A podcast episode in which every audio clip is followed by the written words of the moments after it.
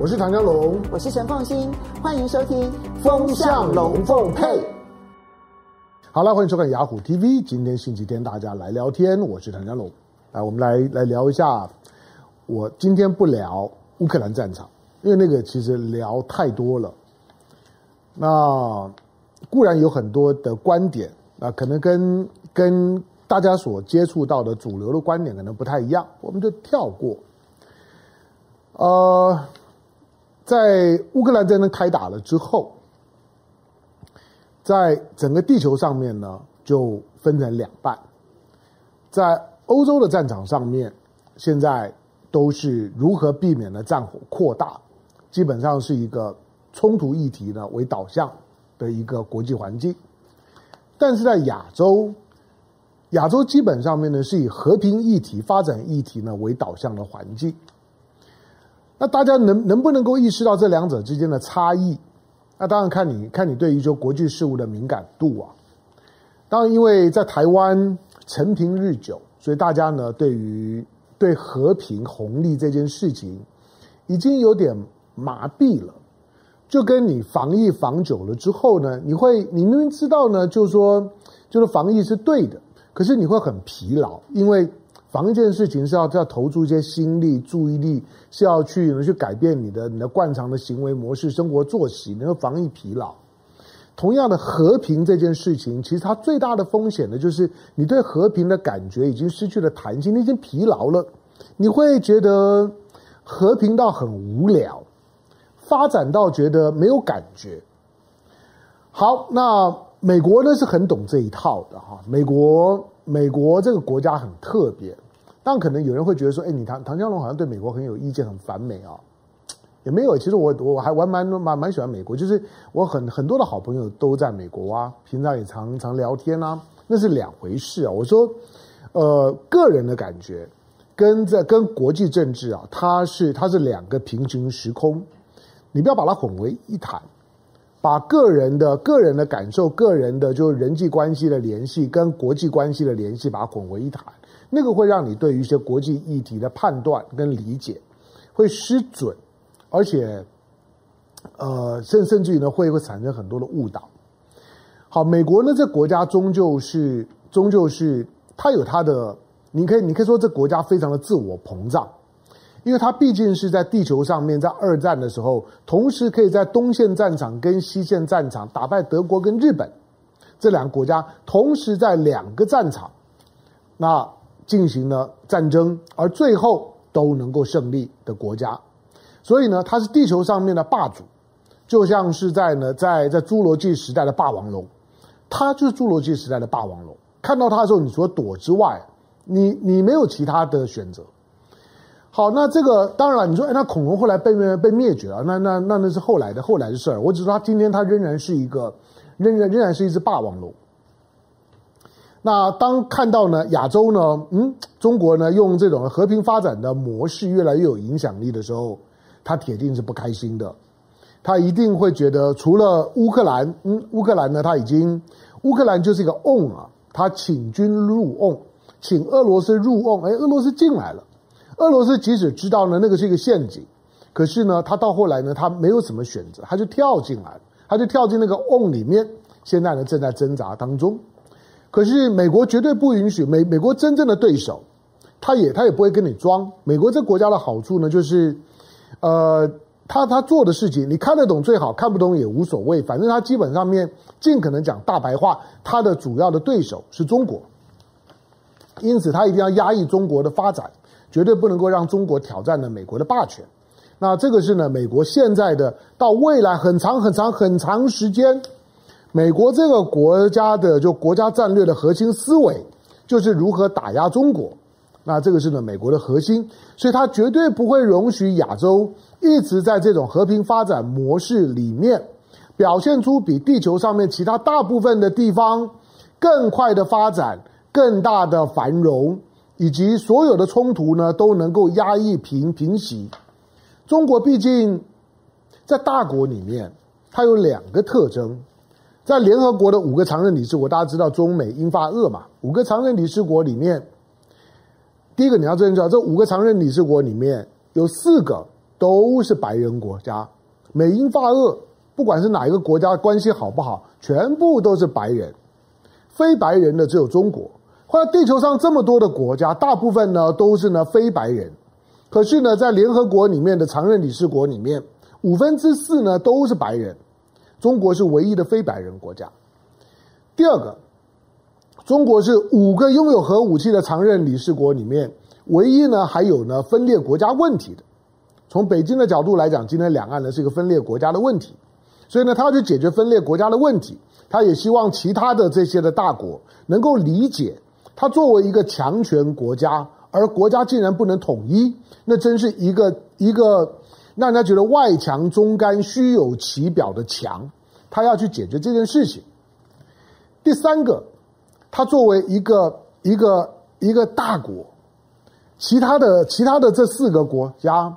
在过去几十年里面几乎都在战争，每隔一两年、两三年就会有战争，不只是美国，不只是俄罗斯。包括英国，英国一定是跟着美美国，美国美国呢，美国的就是说呢，这个呢，这指着这个指指挥刀呢往哪里挥，英国呢就往那边冲。法国，法国虽然在在军事上面，在外交上面，在欧洲体系里面显得比较独立，不太想跟美国跟北约绑在一块儿，可是法国在海外用兵也没有停过啊。法国除了有他自己的军武之外，尤其呢，他大部分的力量呢都留下来控制他的殖民地，包括他的佣兵。所以这些国家呢，终年都在打仗的。那中国的第三大的特特征，作为强权国家，第三大特征就是中国已经有四十三年没有打过仗了，没有在中国的领土之外动过热兵器。四十三年，一九七九年，一九七九年的中越战争那是最后一场，而且那是一场快闪战争。好，因为中国有这些的特性啊，因此。不管你你是不是自认自己是中国人，我是中国人，我是生长在台湾的中国人，这是我的定位，我的认知，我也不想跟你装。你可能跟我一样，可能跟我不一样，但没关系。我只是说，不管你是不是自认是中国人，你在理解当下的中国的时候，当下的中国，当我指的不是台湾，而是大陆，你必须要有这个认识。刚刚的那个三大特征都是独一无二的。好，因此呢，他在非白人。的这个体系里面，中国会无形的当中会成为非白人的世界的某个希望感，会投入在中国身上身上。非白人真的有出头的机会吗？美国嘴巴上面不说，可是呢，作为一个所谓的五眼联盟、盎格鲁撒克逊民族的老大，作为地球上面的霸王龙，他当然呢一定要压着中国。最好呢，把把中国呢给搞废了，给搞残了。所以他绝对美国的态度，当中国崛起了之后，美国就不可能允许亚洲呢太平静，美国一定会在亚洲呢找找点事儿。所以呢，他搞了印太同盟。美国美国的所有的同盟国家四十几个里面啊，有四个是最重要的。之前你听我讲过，英国跟日本，因为美国是两洋大国，一边是大西洋，一边是太平洋。隔着大大西洋呢，英国呢跟他呢是兄兄弟，同血缘的兄弟。英国呢帮他呢看着欧洲，所有要搞烂欧洲的这些事情呢，都让英国做。另外一边呢是日本，那日本呢是到现在为止仍然是二战的战败国呢，美国的占领国。美国用他的核核子伞、强大的驻军，包括呢最大规模的海军陆战队，都摆在日本。要搞烂亚洲的这事情呢，就交给日本做。那。除了两洋大国之之外，那中间的太平洋这么大，有澳洲帮他看着太平洋；印度洋这么大，过去虽然非常冷，现在印度洋慢慢开始重要了，他希望印度帮他看着印度洋。所以，英国、日本、澳洲、印度对美国至关重要，其他的我告诉你，其实都没有这么重要。美国只要这四个国家跟美国紧紧的抱抱在一起，美国呢就是地球上的霸王龙。地方上面的事事情，有的时候轮不到他，他出手，有他的兄弟帮他去搞定就可以了。好，那现在除了除了就是说呢，欧洲的乌克兰的问题之外，在这场的乌克兰战争发生了之后呢，对美国呢就出现了一些呢困扰，衍生出来问题就是，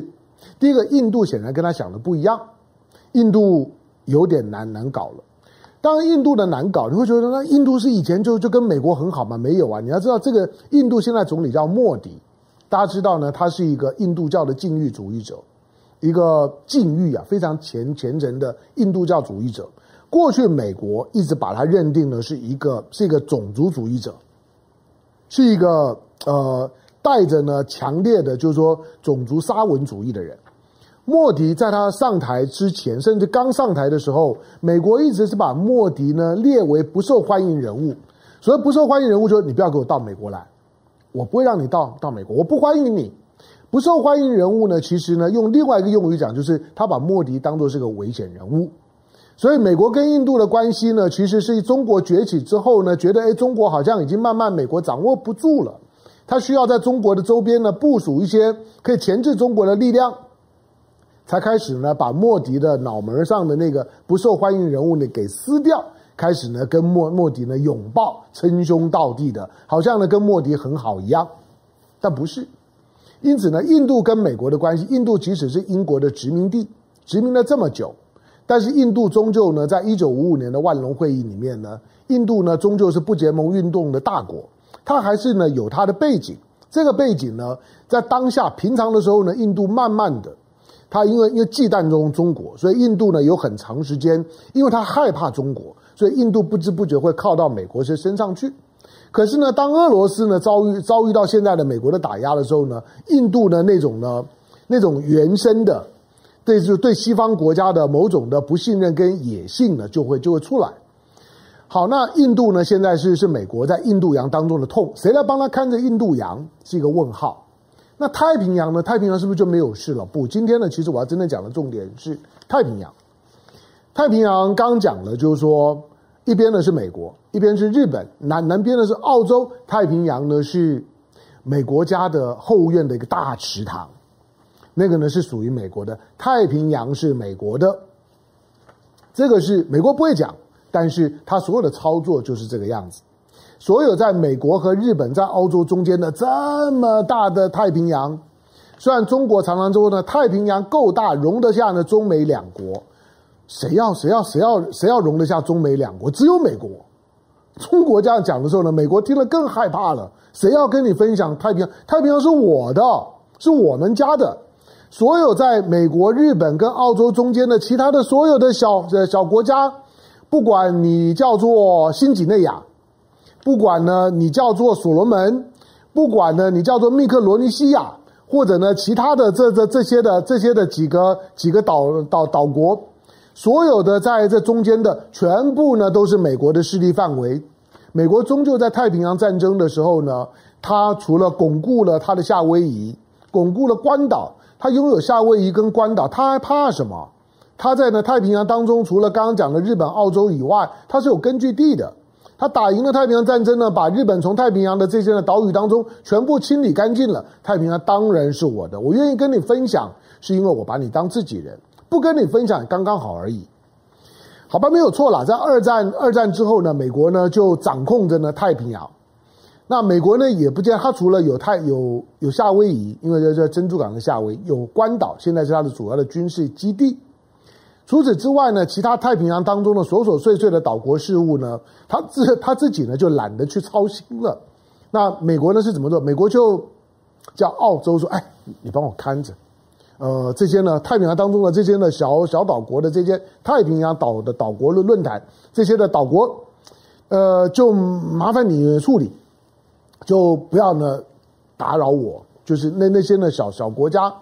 美国的总统会到各个地方去，他难道会去太平洋这些的小小岛国吗？不会，美国的总统呢连夏威夷都不太去的，连关岛都不太去的，他的眼里面那东西太小了，老花眼看不清清楚，他根本看不见这些岛国，那些岛国交给澳洲处理。澳洲两千三百万的人口跟台湾差不多，澳洲。相对于呢，这这些岛国来讲，那是个庞然大物啊！不不止地方很大，那国力当然呢有有美国撑腰，那当然呢也比其他岛国要强大了很多。所以呢，这些太平洋当中的岛国，基本上面呢俨然就是呢澳洲的属地一样。这种的情况持续了六七十年。呃，台湾之所以呢拥有的这些邦交国，现在还有十四个嘛。过去台湾的邦交国呢，最主要呢就是在中美洲。跟太平洋的这些岛国，可是今天中美洲的七国里面呢，台湾剩三国，已经变变少数了。太平洋的岛国里面，十十几个岛国里面，台湾现在也只剩下四个，剩下诺鲁、图瓦鲁，还有帛琉、马绍尔，台湾也只剩四个。那其他的呢，几乎当然，大大部分呢都都跟美国跟澳洲是有邦交，但是跟现在在两岸之间呢，他们现在都都跟着中国维持了邦交。里面呢比较重要的，比如说斐济，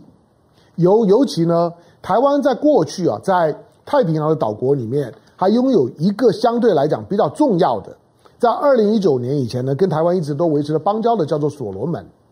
除了所罗门之外呢，另外毕竟有三个美国呢，呃，美国在战后的时候呢，一直把它当做是呢占领地。它不像关岛，关岛呢，因为战略地位很重要，地方相对又比较大。美国美国把关岛当做属地，那控制关岛久了之后呢，关岛的土土著基本上面呢，已经完全的美国化了。你知道，全美国包括它的属地在内，自愿呢当自愿当兵的去当美军的比例最高的就就就是关岛的土著。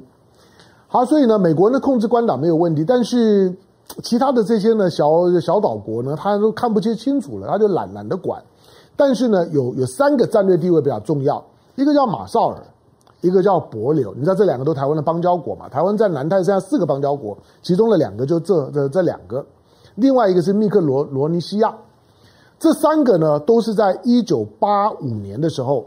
美国说啊，那就让让你们独立吧。你要知道，在那个时刻呢，美国会觉得啊，这些小岛国，我还去招招呼他们太麻烦了，就让他们独立吧。那独立了之后呢，我也省得费心。何况他们这么小，能跑到哪儿去呢？又有澳洲帮我看着，也也也不怕他们跑。人呃人口呢，大部分呢都几万人而已，也成不了事儿，也也发生不了怎么样的动乱。美国就让他们呢独立了，名义上面俩独立，在联合国里面也有席次。可是你要知道，就是说。他们独立之后呢，都必须要跟美国签一个、签一个、签一个这个，就是说呢协协定。那个协定叫做自由联合协定。这个自由联合协定就很有玄机啊。这个自由联合协定就是说，你马绍尔也好，你帛琉也好，你密克罗尼西亚也好，你们这三个国家虽然我我今天美国点头让你们独立了，可是你们跟我签的这个协定呢，是要让我对于你们这三个国家的领海跟领空。拥有排他性的使用权，就是除了我美国以外，其他任何的国家都不可以使用呢。你们你们这些呢，领海领空，美国对这些的岛国控制是这么严密的。那甚至于呢，马绍尔啦、帛琉啦、密克罗罗尼西亚，我告诉你，他们根本小到连发行自己的货币呢欲望都没有，他们没有什么自己的货币，他也没有能力去支撑自己的货币。所以名义上他虽然独立了，一九八五年，可是呢，他们就直接用美金到现在。那你你你知道最近好，比如说帛呃帛琉跟台湾的关系很好嘛，他离台湾又又不远。过去为为什么国民党的党产海外的党产盖的饭饭店，那在帛琉有很多台湾人呢在在帛琉，台湾的老爷饭店呢也在帛琉呢有有有有老爷饭店。台湾人对帛琉除了旅游之外，因为美国的关系啊，台湾在那个地方是有某种的政治保障的，因为帛琉很小，就是美国的属地啊，看管的。另外呢，像马绍尔，马呃马绍尔，你知道他的今天我们录我我在录节目的时候，马绍尔的总理现在在台湾了。他三月二十一号来台湾，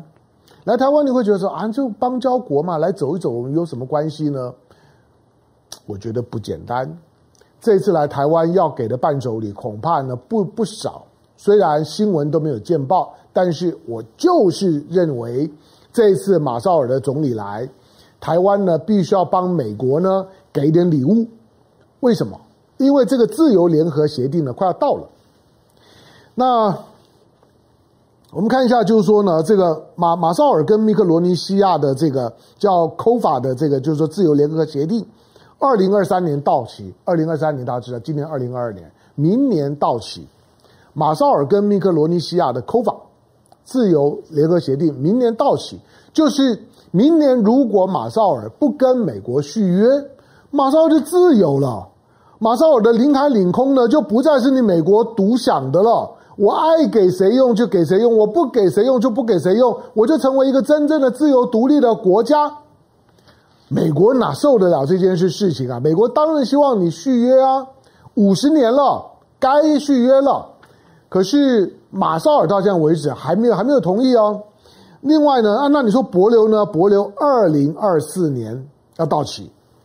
换句话说，美国呢，美国呢，现在呢，现在在在整个太平洋当中的这几个跟他签有自由联合协定的，过去呢，他的占领地的这些岛国。从二零二零年开始呢，就一直在在谈续约的问题。可是意外的发现呢，这几个国家对续约不太感兴趣，包括帛琉。帛琉跟台湾关系多好啊！帛帛琉，我我说了，帛琉的这些呢，连总统的家人生了病啊，帛琉的人如果生重病，当然小小病呢在帛琉治。那再麻烦一点呢，到菲律宾治，到菲律宾都治不好的，就送到台湾治。台湾呢，就是呢。就这就是呢，帛琉人的医学中做中心就是五级医院了，就呢送到了台湾，所以帛琉因为美国的关系啊，台湾呢就等于在帮也在帮美国照顾帛琉。好，那这个呢，自由联合协定呢，因为快要到了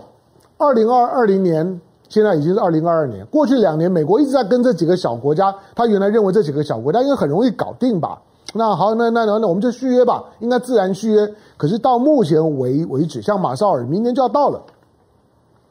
马绍尔总理干嘛现现现在来？有疫情的时候，这么小的国家来来干嘛？我本能的当然是来请台湾呢帮我呢稍微的安抚他一下，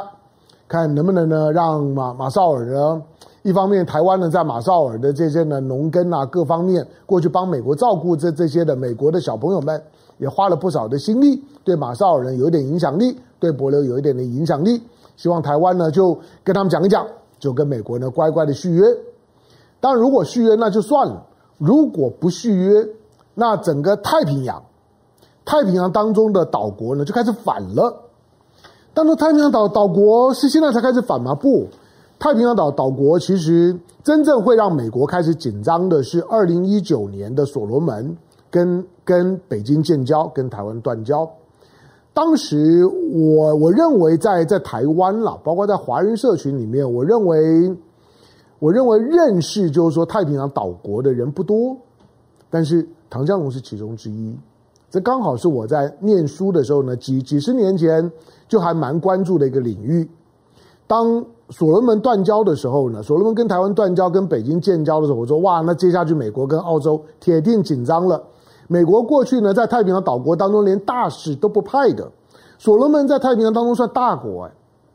可是美国已经有好几十年都没有派大使到到所罗门了。哎，今年美美国说我要我要我要恢恢复派大使到所罗门了。以前美国就觉得说，哎呀，不用派大使，浪浪浪费钱，浪费人力，没没那么重要，澳洲帮我看着就好了。换到过去，美国觉得太平洋就是他的，这些呢，这些岛国呢，没有地方跑，那就就是呢，随随便呢，用一根手指头这个雷洗，就是呢，要要要让这些呢，这些小岛国乖乖就范，一点都不困难。讲是这样讲，可是现在当所罗门断交了之后呢，整个太平洋的这些岛国气氛呢就开始变了，因为。所罗门呢，在二战当当中呢，在这个地方所发生的重大的重大的这些跟日军之间的交战、海战，跟呢跟跟跟这个陆陆陆地上面的这个，就说呢夺夺岛的战役，在这个所罗门群岛的瓜达康纳尔海战呢，死伤惨重啊！他就告诉你，就是说所罗门的战略地位非常的重要，要控制太平洋的时候呢，尤其南太平洋是所罗门很重要，所罗门刚好就在。就在夏威夷跟澳洲的中间，换句话说，对于美国跟澳洲来讲，失去了所罗门的时候呢，会觉得我跟美国之间的联系被切断了，中间呢卡这个所罗门。所罗门跟北京建交的潜台词就就是我对澳洲超不爽的，以前澳洲对所罗门真的超不客气的，对所所罗门呢，所罗门的警察呢都是澳洲派的，所罗门想要做什么，澳洲只要不同意的时候，所罗门呢就只好生闷气。澳洲呢对所罗门也超不客气的，可是呢，现在二零一九年建交了之后，所罗门的态度就开始慢慢的转变。对了，二零二零年的时候呢，美国呢、澳洲啊，大概在所罗门说，所罗门的这个最重要的省份呢，叫做马来塔省吧。这个马来塔马来塔省的省长倒是非常的亲美的，他跟呢所罗门的总理，现在的执政党的总理呢叫苏加瓦瑞，中央跟地方之间呢是不和的。那马来塔省呢是一个比较大的省，所以呢他就以呢以比较大的省，俨然是一个是一个有权势的诸侯，在对抗呢就是说所罗门的中央。好，那那个在在这个马马来塔省呢，在所罗门的首府呢搞了一个小小动乱呢，演出了一场的排华反反华的一场的暴动，那烧了一些的一些的厂厂房。可是美国现在开始紧张的是，这个所罗门呢很可能跟跟跟中国呢签了一个。呃，因为前两天的路透社呢，从澳大利亚发了一个报道，说所罗门的政府呢，已经跟中国签署了一项警务协议。其实这警务协议谈很久了，就是针对二零二零年的那个动乱，所罗门没有军队可用，仍然必须要回头去求澳洲跟纽西兰派派警察来帮他做维维和。那所罗门觉得，但我还是得要看看澳洲脸色啊。所以呢，就跟中国呢，中国那个时候呢，提供了一些呢，一些警察的装备、政报的装备。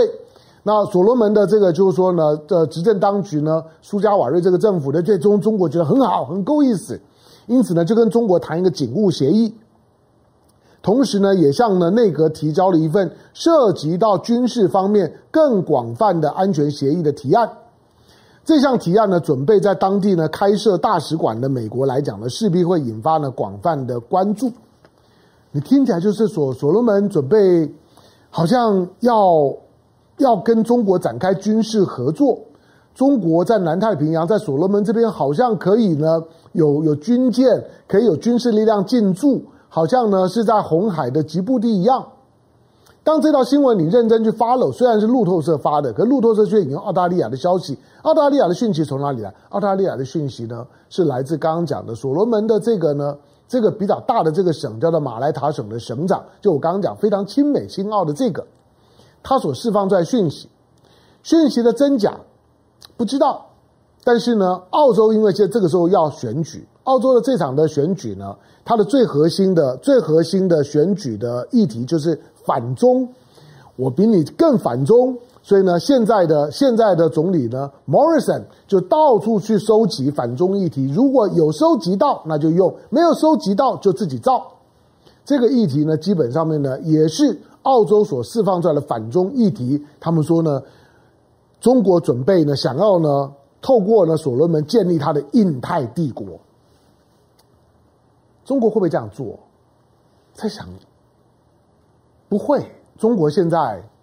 只只想要和和平发展。中国现在对于任何的扩张主义，我坦白讲，我我认为中国包括解放军没有兴趣。如果你问我十年、二十年以后，我不知道。我是说眼前，他跟所所罗门作为呢非常有战略价值的太平洋当中的国家大国，因为呢它的人口大概有八九十万，在在在太平洋算是一个很大的国家了，跟中国之间关系紧密。再加上呢，除了所罗门之外，二零一九年中国还得到了另外的一个不大，但是呢非常重要的太平洋岛国，叫吉里巴斯。吉里巴斯呢，那个国国家虽然很小，可是它就刚好呢在赤道跟国际换日线交汇的地方。吉里巴斯我说过，它是地球上面唯一唯一横跨四个象象限：东经、西经、南纬、北北纬，横跨四个象限的的国家，就只有吉里巴斯。它是做太空监测、太空发发射，以及呢刚好就在太平洋的中心的位置上面。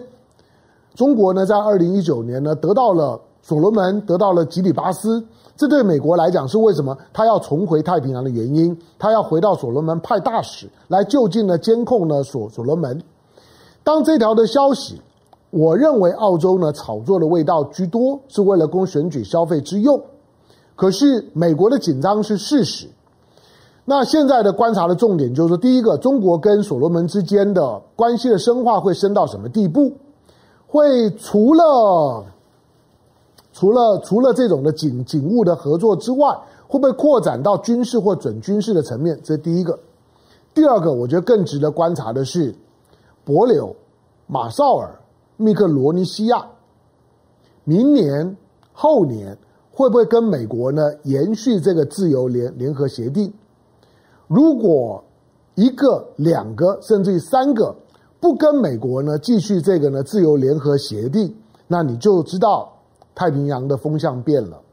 美国在这个地地方的压力大了，中国进到太平洋了。到那个时刻，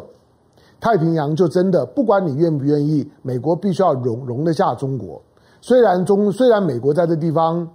有夏威夷、有关岛，中国什么都没有。但是如果这些岛国开始欢迎中国的时候，那对于美国来讲，对日本来讲，对澳洲来讲，都会是让睡不着觉的事情。我认为那一刻